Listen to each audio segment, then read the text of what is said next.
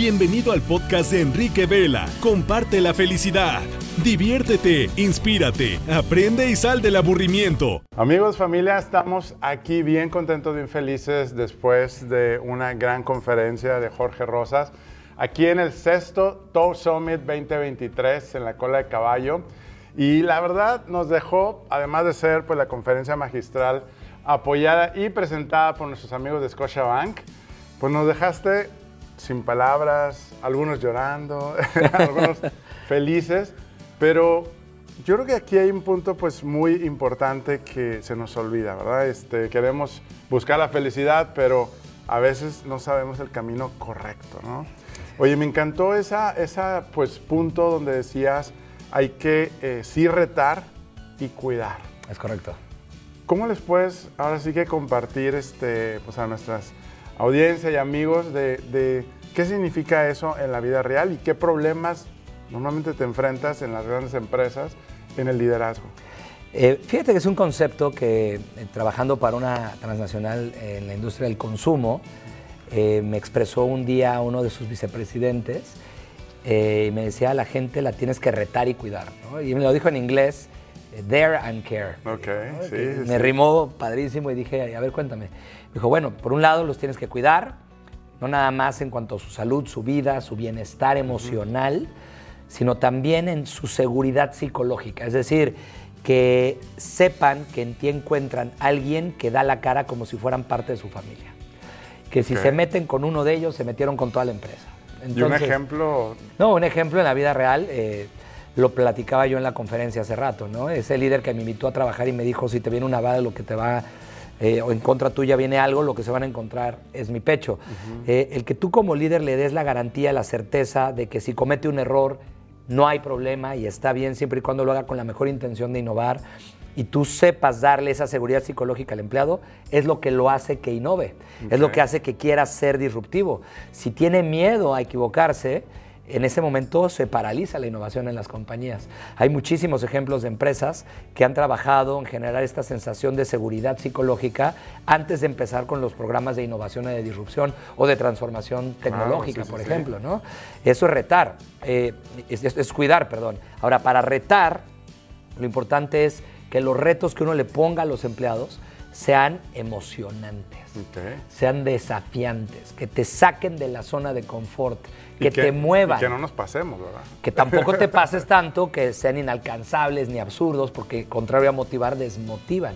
Pero el que tú establezcas una meta emocionante, retadora y desafiante, hace que la gente, pues claro, se emocione, pero crezca y trate de conseguir ese objetivo. Y para tal efecto, pues se prepare, estudie, trabaje, se reúna y eso hace que la organización se mueva.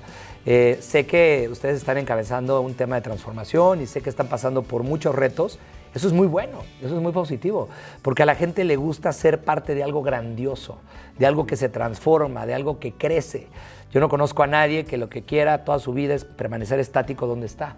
y las compañías, cuando retan a la gente a que se transforme, a que evolucione, al principio generan miedo, normal, totalmente normal, pero luego ¡pum! Cuando rompes la barrera del miedo y entras en acción, como decíamos en la conferencia, empiezan a ocurrir cosas espectaculares en las organizaciones. Claro, claro. Oye, ¿y qué nos pudieras compartir para identificar o cuáles han sido los errores cuando hay una transformación, un plan? ¿Cuáles son los errores que uno comete o los, o los síntomas de que algo no está bien? Yo creo que el primero, el asumir que no va a haber resistencia. Eso es un error. La resistencia es lo esperado. Sería muy raro que en un cambio, en una transformación, no hubiera resistencia. Entonces quiere decir que no es suficientemente grande el cambio, ¿no? Decían por ahí que si tus sueños no te asustan son demasiado chiquitos. Entonces, lo esperado es que haya resistencia. El asumir que no va a haber resistencia es un grave error. Entonces, sabiendo que lo normal es la resistencia, hay que atacar esa resistencia de la manera correcta. Manejar a las personas clave al momento de una transformación de tal suerte que se sientan parte del cambio y no que están siendo arrolladas por el cambio. Y eso es, otra, es otro error muy común.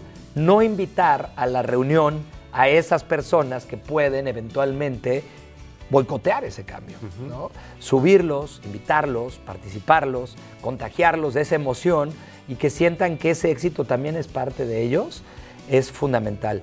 Muchas empresas creen que, y confunden, este es otro error gravísimo, los cambios técnicos con los cambios adaptativos. Más de cultura, ¿te refieres? Exactamente, o sea, tú, si tú dices, a partir de mañana quiero que todo el mundo le sonríe al cliente. Eso es un cambio adaptativo. Sí. Requiere tiempo, requiere que el líder lo modele, que hayan ciertas cosas ocurriendo allá abajo. Un, a partir de mañana nuestro tiempo de pago de facturas es de 35 en lugar de 30 días, es un cambio técnico. Ahí Sí, no pasa sí. nada, lo puedes hacer por decreto, con un mail, pero los cambios adaptativos se tienen que dar de manera constante, de manera diaria, visible, pública, constante, para que la gente imite al líder y se vayan dando esos cambios. Yo te diría que otro error gravísimo en los procesos de transformación es que la gente quiere hacer sin dejar de hacer, Ok. ¿no? Para hacer hay que dejar de hacer. Sí, sí, sí.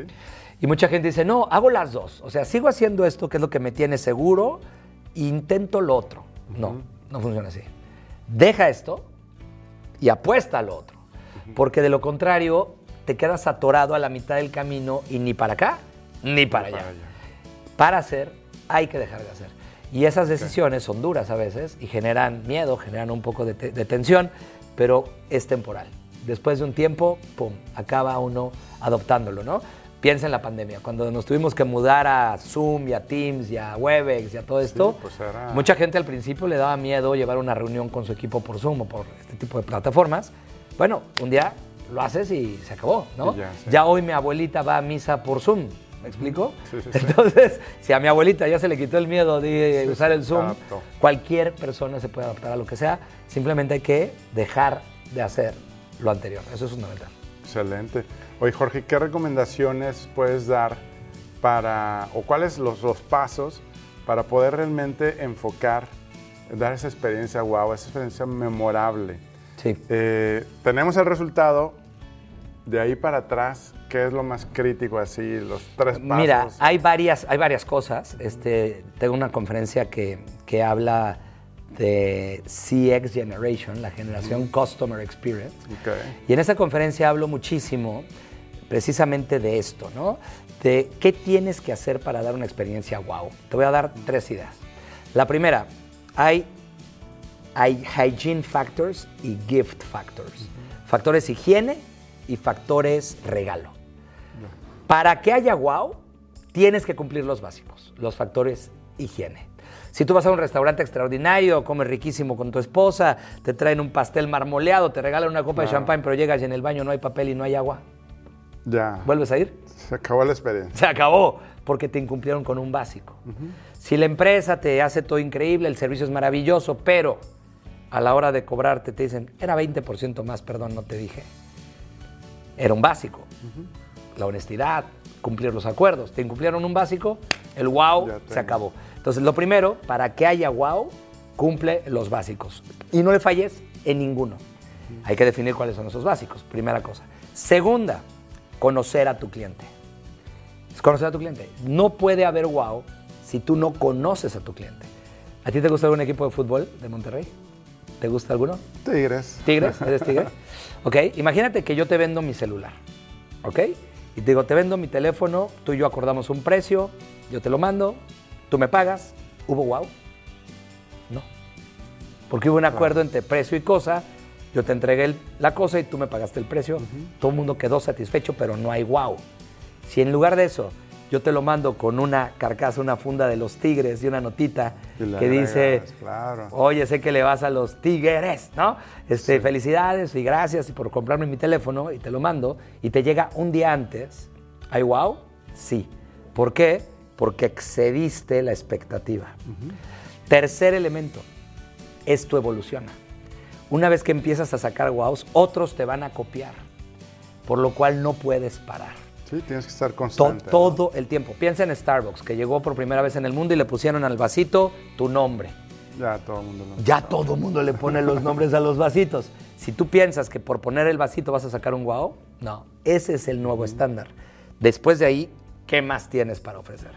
Y la obligación del líder es tirar el carro ¿no? Es lanzar, siempre ir hacia adelante, transformando, innovando y que los demás, aunque les duela, te sigan. Claro. ¿verdad? Hoy, ¿cuál es la definición para ti del correcto líder y cuál es el, el líder que ya pasó a la otra década del pasado? Este, bueno, yo, yo primero te diría que un líder tiene dos obligaciones. Dos. Dar el norte y desarrollar al equipo. Todo lo demás lo puede delegar. Pero decir hacia dónde vamos, cuál es el sueño, el Claro. propósito, el why, ¿no? Y luego trabajar en que la gente esté contenta, que crezca, que aprenda, que esté unida. Con que el líder haga bien esas dos cositas, toda la demás Se empiezan a empieza a se empieza a acomodar, empieza a mover, ¿no? Y, y- y yo te diría que quizá otro elemento que es fundamental es que el líder sepa de lo que hable y actúe de buena fe. Las dos. Porque todavía estamos en tiempos en el que basta la buena fe. Es que es muy honesto, es muy buena onda, pero no sabe ni de lo que está hablando. Error. Tan malo como decir es tremendamente competente, pero tiene su agenda propia. Sí. Un líder debe tener las dos. Tiene que saber de lo que habla, porque puede guiar al barranco a la empresa si no sabe de lo que habla, pero además le tienen que importar las personas. Tiene que actuar de buena fe. Piensa en un piloto de avión, muy lindo y bien buena onda, pero que te diga, bueno, no sé pilotear, pero... Pues, Pero es muy buena pues, gente. pues soy muy buena onda y ojalá que no nos demos tan duro. No, no, las dos cosas fundamentales. Entonces, dar el norte, desarrollar al equipo, saber de lo que habla y actuar de buena fe. Ok. Y ahí entra pues el cuidado que decías. El cuidado de la gente. Que te está respaldando. Como si fuera parte de tu familia. Exacto. Literalmente. Y todo esto que estamos viviendo del burnout y el agotamiento laboral, pues tiene que ver también como ese, porque al retar viene por consecuencia, pues es algo nuevo, te toma más tiempo, excedes en horas de trabajo. Ahí, este, ¿dónde está el punto medio para no caer en... Eso es muy Porque interesante. luego estás en agotamiento, estás cansado, irritable, y los que están en el área comercial, pues no creo que le podamos sacar mucha, Muchos- muchos porque guau. dices, ya nomás saco el límite y me quiero ir a dormir. ¿no? Sí, déjame decirte algo. eh, lo doy en una sesión que se llama From Burnout to Energy Workout. ¿no? no hay que gestionar el tiempo, Enrique, hay que gestionar la energía. Exacto. Sí, sí, sí. Tú tienes que conocer a tu gente para saber quién ya está quemado y hay que darle descanso y a quién le puedes exigir más. Y si todo mundo toma esa misma actitud y esa disposición en el que uno cubre al otro y ayuda al Se otro apoya, cuando lo ve claro. ponchado, como equipo puedes lograr grandes cosas. En el ciclismo, eh, no sé si has visto ciclismo de ruta en alguna ocasión, los ciclistas van intercambiando lugares porque el que está hasta adelante tiene más resistencia al viento. Los que van atrás van cubiertos por el que va al frente, pero van intercambiando lugares. Y cambian cuando el de adelante está cansado. Él da lo máximo que puede y en cuanto está cansado se va hasta atrás y le toca a alguien más. Como organización, cuando tienes gente en burnout, lo que tienes que hacer es eso mismo, que se llama drafting. Es quién está que ya no puede, descansa, entre alguien más. Pero para eso hay que eliminar una, una cosa, un componente de la ecuación que se llama ego. Claro. Ego. Porque, ¿sabes quién es la gente que más burnout tiene, de acuerdo a los estudios que hemos hecho en WeWow? Los, que no altos quieren- potenciales. O los que no quieren pedir ayuda. O... Porque se sienten muy fregones, porque se sienten altos potenciales, porque se sienten que tienen y dicen, ¿cómo me van a ver débil a mí? Claro, sí, sí, sí. Y los primeros que acaban tronando y renunciando súbitamente porque ya no pueden más, porque les viene un infarto, porque ya se les duermen las, los brazos en las noches, son los de mejor desempeño, De alto desempeño. no los de peor desempeño. Los que todos dicen, Sí, sí, sí, ¿cuál sí. quieres el proyecto? Yo. Y esos cuates que no saben decir, necesito ayuda, son los que truenan con burnout. Yo tuve, Sí, me- a ver, yo tuve burnout. O sea, a mí me pasó como socio de la firma que en algún momento decía todas yo, todas yo y trabajaba hasta las Claro, 11, 12 de la sí, noche diario. Hasta que un día me mareaba y yo decía, pues, ¿por qué? ¿Cómo aprendiste? Burnout. ¿Cómo, ¿no? ¿Cómo lo aprendiste? No, pues porque literalmente llegó un día el doctor, yo no sabía por qué me mareaba, y llegué con el doctor y me dijo, a ver, cuéntame qué haces. Dije, bueno, pues soy directivo, soy, tengo, estoy en clase en tres universidades, estoy estu- estudiando dos maestrías, tengo tres hijos, ta, ta, ta. Y me dijo, ¿tú te quieres morir o qué? No, pues parece. Tranquilo, disfruta un poquito más la vida, relájate, Sí, sí, sí. ¿no? Pide ayuda, ¿no? Hablé en ese momento con mis socios y les dije, necesito un break, ¿no? Y pum, y uno entiende que no se trata de comerse todas las, todas las piezas tú solo.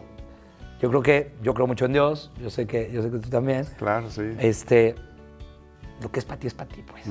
O sea, tú haz lo que amas y Diosito te ayuda y las cosas salen y las cosas se acomodan y la verdad es que no tienes por qué quererte devorar todas las oportunidades. Hay unas que no son para ti, hay otras que sí son para ti y las que no son para ti, las puertas se van a cerrar y las que sí son para ti, las puertas Ahí se van a abrir. Saber soltar, ¿verdad? Entregar y confiar soltar. allá arriba. Confiar y a veces cuesta muchísimo trabajo. sí, sí, sí. Porque uno cree que si tú no trabajas muchísimo y hasta las 4 de la mañana diario no llegas, quizá no llegas por eso. Sí, sí. ¿no? Te saludo con gusto, soy César Lozano y hoy es un día muy especial para mí, porque acabo de terminar la lectura de un libro, del cual también me pidieron el prólogo. Y me siento muy contento porque este libro, aparte de que me encantó, es de un amigo y que mi querido amigo Enrique Vela comparta en un libro tantas experiencias de vida, tantas vivencias en el tablero, en el tablero de tu vida. Esa extrapolación que hace entre el tablero de un automóvil y cómo guiarnos en este camino, en esta aventura llamada vida, sinceramente me encantó. De todo corazón, Enri- Enrique, te quiero dar las gracias de todo corazón por este material tan importante, por las dinámicas que contiene, por la sabiduría que pusiste, por el amor que imprimes en cada una de las páginas. Lo recomiendo ampliamente. Espero que lo leas muy pronto. El tablero de tu vida. Muy pronto ya va a estar en Amazon y en todas las librerías, estoy seguro. De hecho, nos acaba de pasar aquí en el Top Summit. eh, yo anteriormente en los primeros me metía mucho, pues productor de teatro, Sí, sí, sí, musicales, sí, no, y bueno. hacer un escenario, era siempre Wow. lo que, por eso nos Wow. encanta. Y a la hora de, de- de poder delegar, delegar, este, pues en este ya delegamos Soltaste. más todavía. Y salió increíble. Y hubo varias donde decían, le dije, Luis, este, normalmente es esto, o me gustaría la- esta cena acá en el mirador, no sé si viste el valle precioso ahí de las montañas. No, pues es que no se va a poder ahí, no se va a poder yo. Es que nuestro ADN es dar wow en estos eventos y que se vayan sorprendiendo cada vez de que "Ah, no esperaba y no esperaba. Y lo solté. Y así hubieron tres cosas que dije, ahí está la prueba, sigamos. Confiando, como tú dijiste en Para la confiar hay que confiar. Confiar este, en, en- en- en los demás y, y no aferrarnos porque pues, nos, estresa, nos estresamos más. ¿no? Que No, y además, y además no crece el equipo. O sea, si tú No no, si tú no sueltas y alguien tiene la oportunidad de equivocarse y de fallar, no crece. Sí, ¿Viste, sí, sí. ¿Viste a Star is Born, la película de Lady Gaga y Bradley Cooper? No, la empecé a ver, pero Vela. luego ya la perdí ahí de... Vela, hay una escena en la película donde él va por esta chica. Es una chica muy talentosa que la encuentra en un lugar pues, de bajo calibre, digamos. Y él es un rockstar consagrado de la música country. Y la avienta al escenario. Y le suelta el micrófono en uno de sus conciertos. La chava nunca había cantado para tanta gente. Sí, sí, sí. Y ahí nace una estrella, ¿no? Pero tú cómo sabes si la persona es o no estrella si no la subes al escenario. Sí, ¿Cómo sabes? sí, claro. Suéltale. Vamos, arriesgate. Oye, si te equivocas, ¿qué es lo peor que puede pasar? No pasa nada. Aprenderle, ¿no? Aprendes. Sí, es no increíble. y de hecho, eh, cuando ahorita que terminamos, dije, wow, o sea, todo estuvo conectado con, con tu, tu conferencia, con la- las dinámicas. O sea, no fue así como, oye, Jorge, mira esto o, o el... o-". Todo fue así como, como un plan de acuerdo a las necesidades que tenemos. Y, y eso es increíble cuando, cuando pues lo soltamos, ¿no? No hay, no hay coincidencias. No hay coincidencia, ¿no? Oye, Jorge, cuéntanos un poquito qué te llevaste de toda esa experiencia Disney. Yo también cada vez que iba a los parques y junto con mi hijo también que le encanta, ¿verdad? Enrique Gabriel, eh, pues de, de analizar y de, de cómo pueden lograr toda esa experiencia, todos los, los, los touch points. Y, pero a final de cuentas, Jorge, ¿qué se llevó de esa experiencia? Bueno, a ver, eh, Disney es una empresa espectacular. O sea, Disney es una empresa que es número uno en prácticas de recursos humanos desde hace muchos años. En temas de cultura, en temas de customer experience. Es número uno. Y a mí me tocaba en Disney una posición global para hacer esto para los países internacionales, fuera, Fuera, de ajá, Estados sí, Unidos. sí, sí. O sea, y querían que fuera un extranjero, no un americano, quien lo hiciera. Entonces, a mí me llevaron y mi posición era para 64 países ayudar a todas las operaciones internacionales a sacar guavos. Básicamente ese era mi trabajo. Nada más. Entonces, entendí que hay muchísimos temas culturales, muchísimos temas que están en el ADN de las personas en los diferentes países, en las diferentes regiones, que, que son distintas. ¿no? Te voy a poner un ejemplo. Eh, una vez eh, hablando con el country manager de la India, yo le decía, oye, es que cómo es posible que además tienes una mujer en el equipo directivo. Y me decía, y estoy increíble. O sea, comparativamente hablando a la industria en la India, yo soy el único que tiene mujeres en el equipo directivo. Entonces, uno tiene que darse cuenta, cuando trabajas para una transnacional que tiene operaciones en 64 países, que hay una parte dentro de la cultura de la organización que también se tiene que mimetizar con la cultura del país o inclusive de las regiones de un país. Monterrey no es igual que la Ciudad de México y que Guerrero o que Chiapas. Hay ciertos rasgos a nivel cultural que uno tiene que saber entender. Y si no los entiendes, no sirves para esa función, para ese sí. rol. Un líder como, como Bob Iger, que es el CEO de Disney, cada vez que iba a ver el quarterly meeting, así se llama, que es la sesión trimestral de entrega de resultados a sus inversionistas, juntaba a todos eh, los líderes de la organización y nos preguntaba qué opinan, qué debo decir, qué debo no decir, en qué me equivoqué después de que terminaba la sí, reunión. sí. Escuchar, ¿no? Este, escuchar las perspectivas, escuchar las voces, escuchar las opiniones de todo el mundo. En Disney tienen algo que se llama The Speak Up Culture. Speak Up Culture, donde cualquier cosa que quieras decir, la tienes que decir. Y te tienen que escuchar. Creas confianza. Porque además puede ser que esa persona que diga algo pues, salva a la empresa. ¿eh? ¿Tú crees que no hubo en Kodak varios directivos que decían los rollos se van a acabar? Sí, Pero no imagino. había una speak up culture. Entonces, adiós. ¿no? Me quedo callado. Me quedo callado. O cuando ves que algo malo está pasando y no decir nada, no vaya a ser que me meta en un problema. Eso no es speak up culture. Y puedes matar a la empresa por un riesgo. Entonces, si tú creas una compañía, Disney hace eso mucho. Cree en el speak up culture y cualquiera puede levantar la mano y decir, yo creo esto. ¿no? Y esa era parte de mi trabajo, como cabeza de diversidad e inclusión, Escuchar. escuchar. Escuchar. Y que fundamental. suena tan básico, pero es cru- el arte crucial. de escuchar. Bueno, es- Jack. Ma, Jack Ma, el CEO de Alibaba, eh, lo conocí en una oportunidad en un evento en Asia y el tipo decía, yo siempre escucho a la persona que todo mundo abuchean. O sea, cuando hay alguien en una reunión que levanta la voz y todo el mundo dice, ay, no se puede, ay, no hay presupuesto, a él hay que oírlo. Porque él piensa distinto Claro. que los demás. Y puede ser que todos los demás sean un yes, sir, y él no. Entonces, al que hay que escuchar es al décimo pasajero. Ok. Co- Y la NASA, Es bueno. la NASA tiene la figura del décimo pasajero, ¿sabías, no? Que van 10 pasajeros en una tripulación, eh, en una misión espacial, y el décimo está obligado a decir que no cuando todos dijeron que sí. Ya.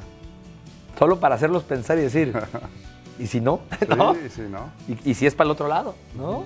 Pero al menos que lo reflexiones un poco y no te vayas con la inercia de lo que dice el líder, hace que la gente analice mejor las cosas, Claro. mitigas los riesgos e innovas más.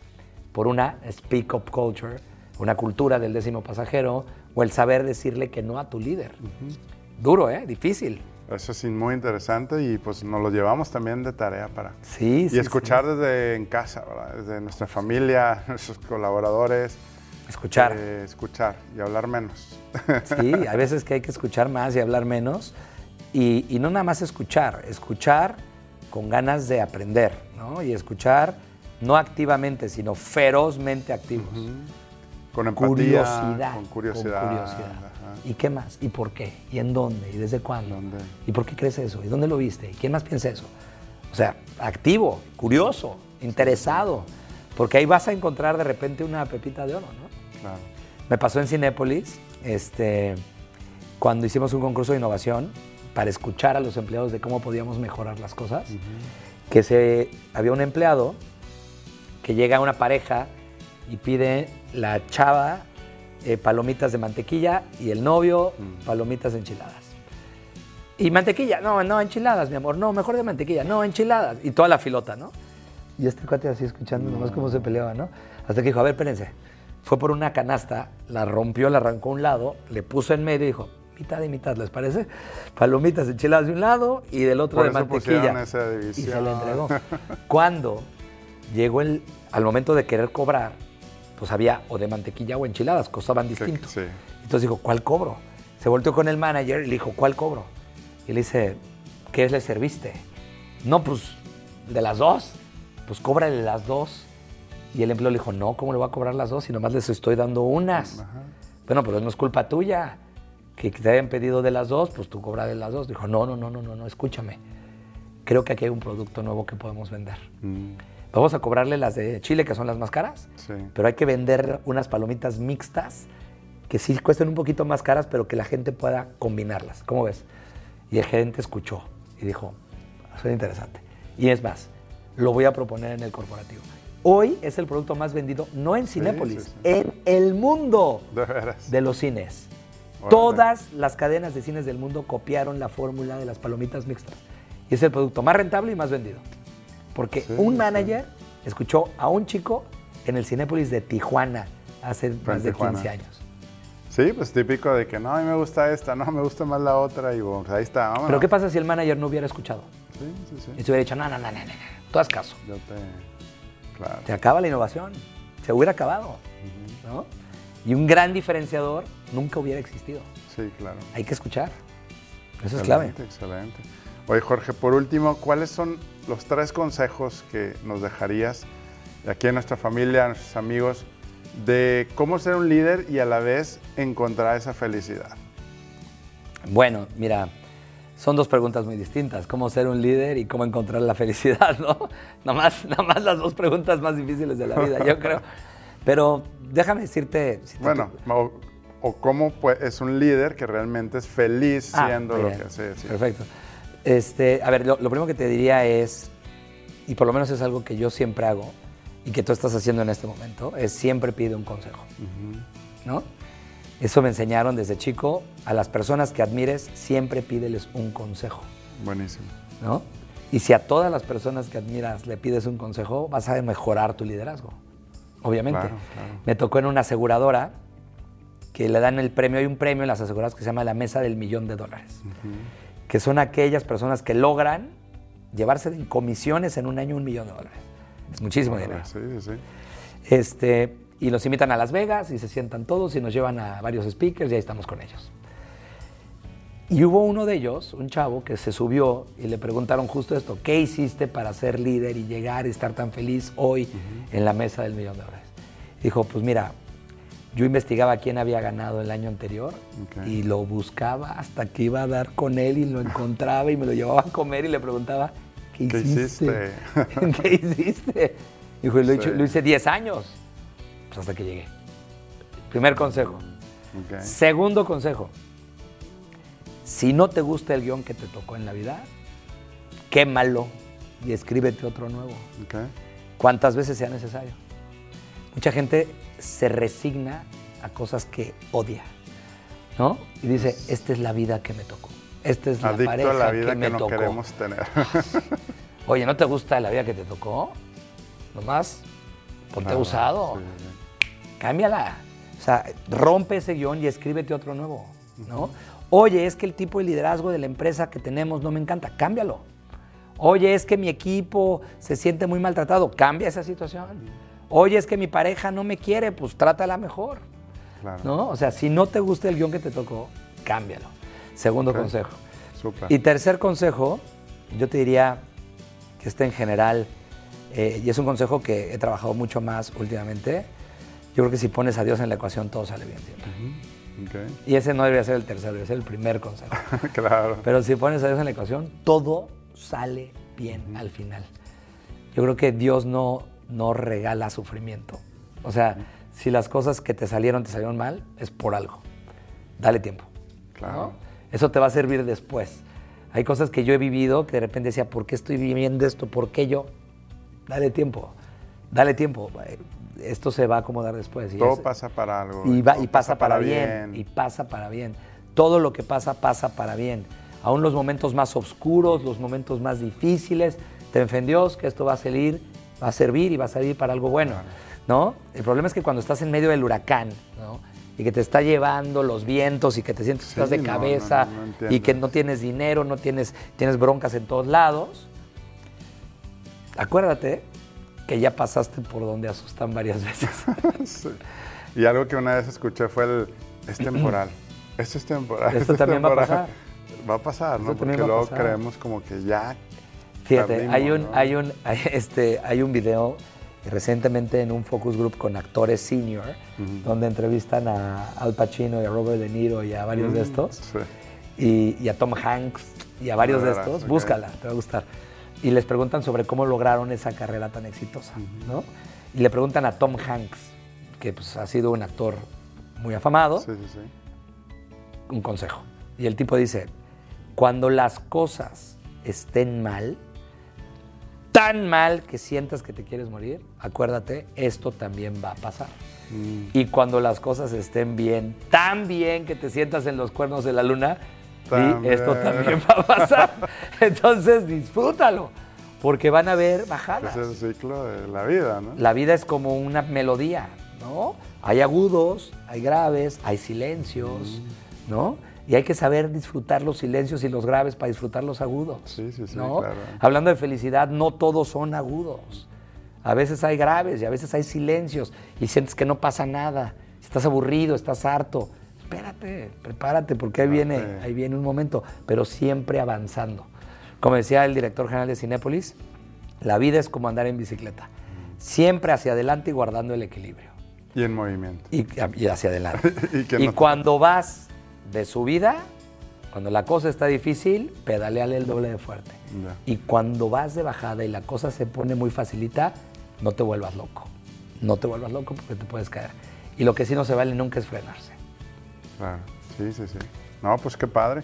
Pues gracias, A gracias ti, nuevamente gracias. por estos grandes me encanta, consejos. me encanta tu empresa, me encanta No, lo que no. hacen, me encanta la filosofía que tienen, las prioridades que ustedes tienen y me encanta que entreguen felicidad. Felicidades. Sí, no, y pues que compartas su felicidad, porque la felicidad no se puede comprar, pero sí se puede compartir, ¿verdad? Y mientras más la compartes, más feliz te pone. Exacto, yo creo que eso es lo maravilloso. Y amigos, si tienes alguna duda o quieres aportar algún comentario, pues ahí es momento de que tú lo puedas hacer. ¿Dónde te pueden encontrar en tus redes? Sí, me pueden encontrar este, directamente en mis redes, en Twitter y en Instagram. Estoy como Jorge Rosas T. Ok. Jorge Rosas T.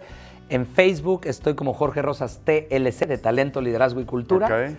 Y eh, pues en mi página de internet que es jorgerosaste.com. Ahí pueden ver. Perfecto, O en. YouTube que hay muchos videos ahí de Jorge Rosas Liderazgo y van a encontrar muchísimas Perfecto. conferencias y videos. Excelente. ¿Eh? Excelente, pues amigos, mm, no me queda más que decirles que la fuerza de Dios te acompañe a ti y a tu familia.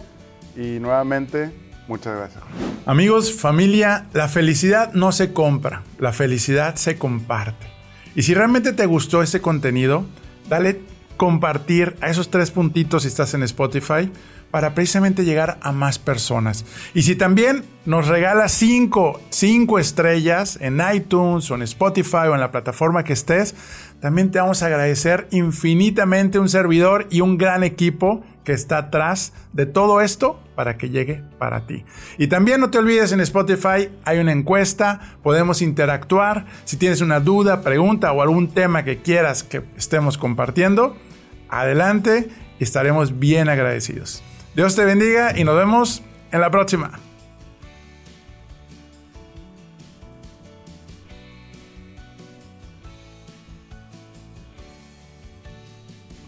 Hola, es un gusto saludarte. Nosotros somos Toy Expertos Financieros y queremos platicarte sobre nosotros en 85 segundos. Hace 18 años comenzamos como uno de los fundadores de la figura del broker hipotecario en el noreste de México. Estamos casados con la idea de crear experiencias memorables a través de ofrecer los mejores créditos que se adaptan a tus necesidades, acelerar los procesos con las mejores tasas y los mejores plazos. Contamos con un CRM en tiempo real en cada una de sus etapas para mejorar la experiencia del cliente y amplios estudios de mercado. El crédito que necesitas lo tenemos nosotros con nuestros créditos hipotecarios. Mejora las condiciones de tu negocio y hazlo crecer con nuestros créditos PYME. Obtén tu auto con nuestro crédito automotriz para que estrenes. Y si estás buscando emprender e incrementar tus ingresos, con nuestros modelos de franquicia podemos ayudarte a alcanzar. Sé parte de la familia Toy. Nuestras alianzas comerciales nos han permitido posicionar los mejores créditos y entregar felicidad. Una visión clara de nuestro fundador y motivador de vida. Somos una franquicia humana, rentable y de clase mundial. Contamos con oficinas en 28 estados del país y cobertura en toda la República Mexicana. Estamos avalados por la Asociación de Brokers Hipotecarios y por la Asociación Mexicana de Franquicias. Estamos hechos para crecer y ser una de las PropTech con mayor renombre en el país para cumplir nuestra misión de mejorar la vida de más personas. Mereces la mejor experiencia. Mereces el mejor crédito. Mereces crecer tu patrimonio. Mereces hoy expertos financieros.